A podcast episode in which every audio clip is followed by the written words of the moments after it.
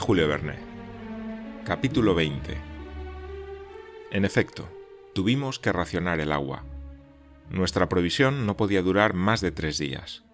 De eso me di cuenta en el momento de la cena. Desagradable perspectiva.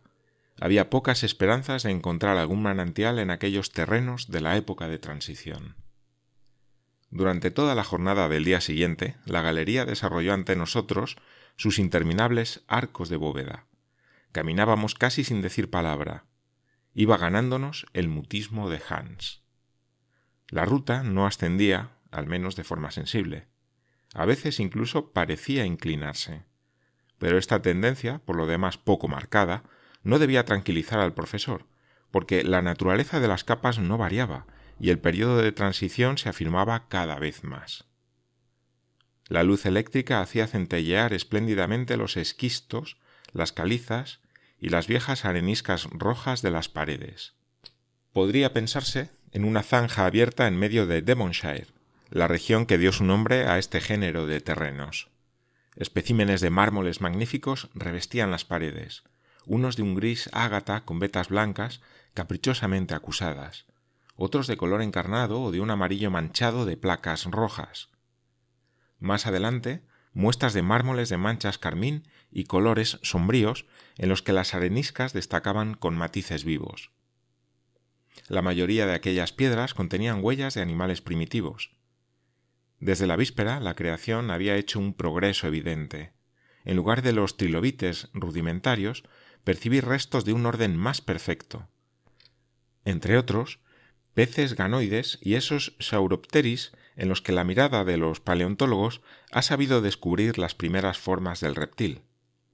Los mares devónicos estaban habitados por gran número de animales de esta especie y los depositaron por millares en las rocas de nueva formación. Estaba claro que remontábamos la escala de la vida animal, cuya cima ocupa el hombre. Pero el profesor Lidenbrock no parecía prestarle atención esperaba dos cosas o que un pozo vertical se abriera ante nuestros pies y le permitiera seguir su descenso, o que un obstáculo le impidiese continuar por aquella ruta. Pero llegó la noche sin que tales esperanzas se vieran realizadas. El viernes, tras una noche en la que comencé a sentir los tormentos de la sed, nuestro pequeño grupo se hundió de nuevo en el laberinto de la galería. Después de diez horas de marcha, observé que disminuía singularmente la reverberación de nuestras lámparas sobre las paredes. El mármol, el esquisto, la caliza, la arenisca de las paredes dejaban paso a un revestimiento sombrío y sin brillo. En el momento en que el túnel se volvía más estrecho, me apoyé sobre su pared de la izquierda.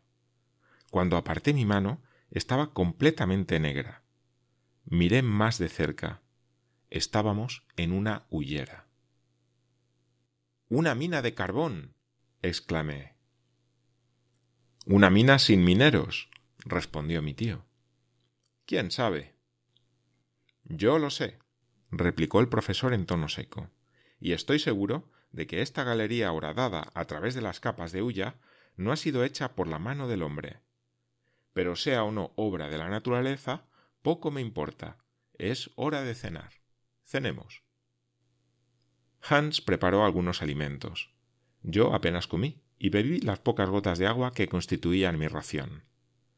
Todo lo que quedaba para apagar la sed de tres hombres era la cantimplora del guía medio llena. Después de la cena, mis dos compañeros se tumbaron bajo sus mantas y encontraron en el sueño reposo para sus fatigas. En cuanto a mí, no pude dormir y conté las horas hasta el alba. El sábado, a las seis, iniciamos de nuevo la marcha. Veinte minutos más tarde, llegamos a una vasta excavación. Reconocí entonces que la mano del hombre no podía haber perforado aquella hullera. Las bóvedas hubieran estado apuntaladas y realmente sólo se sostenían por un milagro de equilibrio. Esta especie de caverna tenía cien pies de ancho por ciento cincuenta de alto. El terreno había sido separado violentamente por una conmoción subterránea.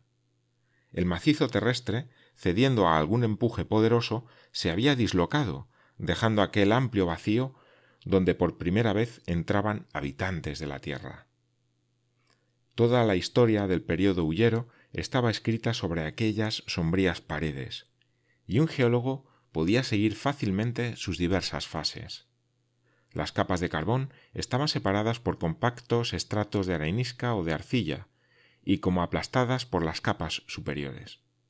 En esa edad del mundo que precedió a la época secundaria, la Tierra se recubrió de inmensas vegetaciones debidas a la doble acción de un calor tropical y de una humedad persistente. Una atmósfera de vapores envolvía el globo por todas partes, privándole aún de los rayos del sol. De ahí la conclusión de que las altas temperaturas no provenían de ese nuevo foco. Quizá el astro del día aún no estaba dispuesto para jugar su papel resplandeciente. Los climas no existían todavía, y un calor tórrido se difundía por toda la superficie de la Tierra, igual en el Ecuador que en los polos. ¿De dónde procedía? Del interior del planeta. A pesar de las teorías del profesor Lidenbrock, un fuego violento anidaba en las entrañas del esferoide. Su acción se dejaba sentir hasta las últimas capas de la corteza terrestre. Las plantas, privadas de los bienhechores efluvios del sol, no daban ni flores ni perfumes, pero sus raíces extraían una vida poderosa de los terrenos ardientes de los primeros días. Había pocos árboles, sólo plantas herbáceas, inmensos céspedes, helechos, licopodios, sigilarias, asterofilites, familias raras cuyas especies se contaban entonces por millares. Y precisamente a esta exuberante vegetación debe su origen la bulla. La corteza, todavía elástica del globo, obedecía a los movimientos de la masa líquida que lo recubría.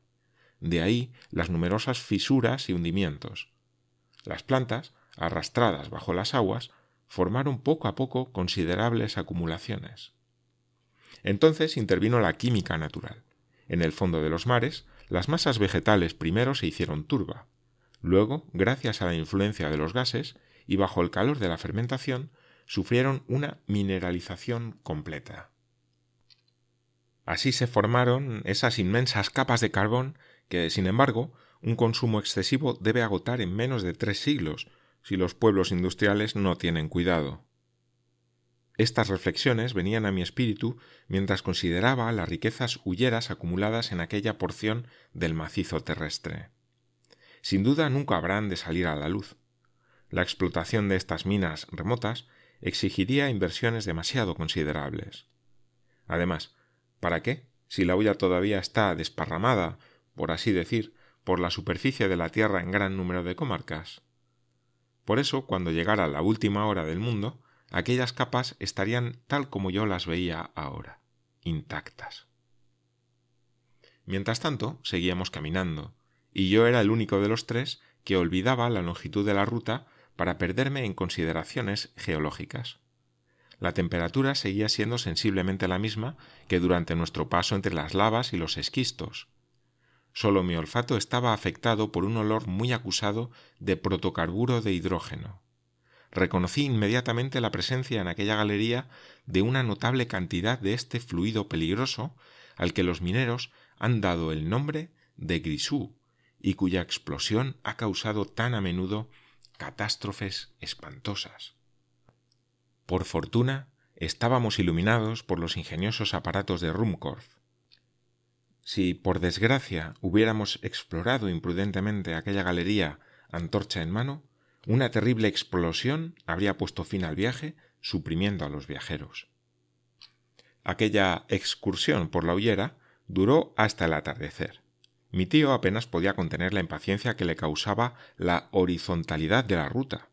Las tinieblas que seguían siendo impenetrables a veinte pasos, impedían calcular la longitud de la galería, y yo comenzaba a creerla interminable cuando de repente, a las seis, un muro se presentó inopinadamente ante nosotros. A derecha, a izquierda, por arriba, por abajo. No había ningún pasaje. Habíamos llegado al fondo de un callejón sin salida. Tanto mejor.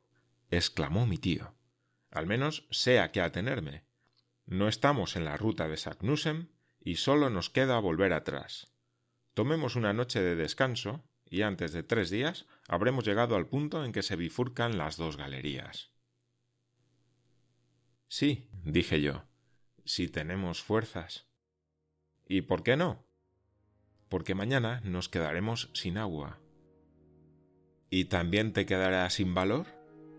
preguntó el profesor mirándome con severidad. No me atreví a responderle.